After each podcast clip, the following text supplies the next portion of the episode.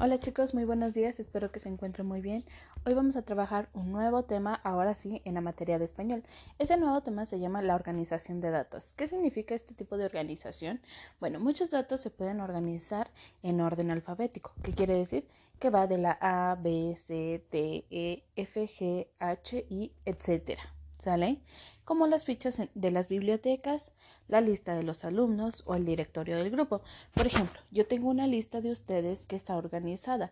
Primero va Antonio Mayra, luego va este, Ávila Franco, eh, Juan y Paco, luego va, etcétera, etcétera, etcétera. Yo los tengo organizados de esa manera para que a mí se me, se me haga más fácil encontrarlos en determinado momento que a mí me los pidan. En un directorio se anotan datos importantes, ya sea de la persona que vamos a registrar. Y si ustedes se preguntarán cuáles son estos datos, pues son el nombre completo, la dirección y el número de teléfono. En este caso, son los más importantes para poder encontrar a una persona. Otros datos que también se pueden añadir en cierto caso es un correo electrónico.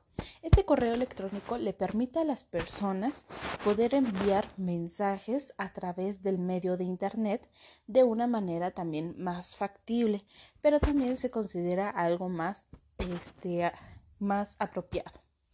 También se puede colocar la fecha de nacimiento si así se desea. La forma más usual de organizar un directorio es por los apellidos paternos en el orden alfabético.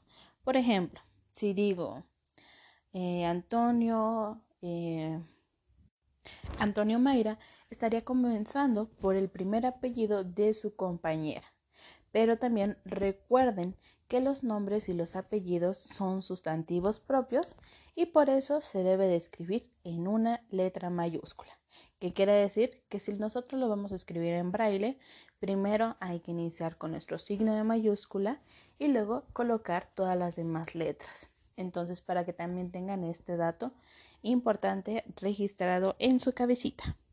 Lo siguiente que vamos a realizar, ahora que ustedes saben qué es la organización de datos y la función que nos da este, es que en su cuadernillo de trabajo van a encontrar unos recuadros que les van a ir leyendo su papá, su mamá, su abuelito, su abuelita, su tía, quien los esté apoyando en este caso, y van a colorear de color rojo aquellos datos que deberán incluirse en el directorio escolar.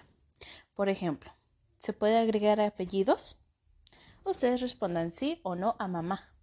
Y luego ya van a colorear dentro del recuadro. Recuerden que cada recuadro que yo les mando está con silicón.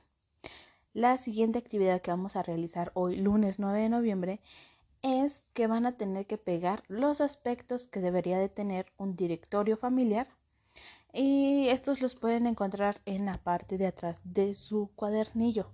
Recorten aquellos que sean para un directorio familiar y luego péguenlos. Y, y la última actividad que vamos a realizar hoy es organizar datos de manera correcta.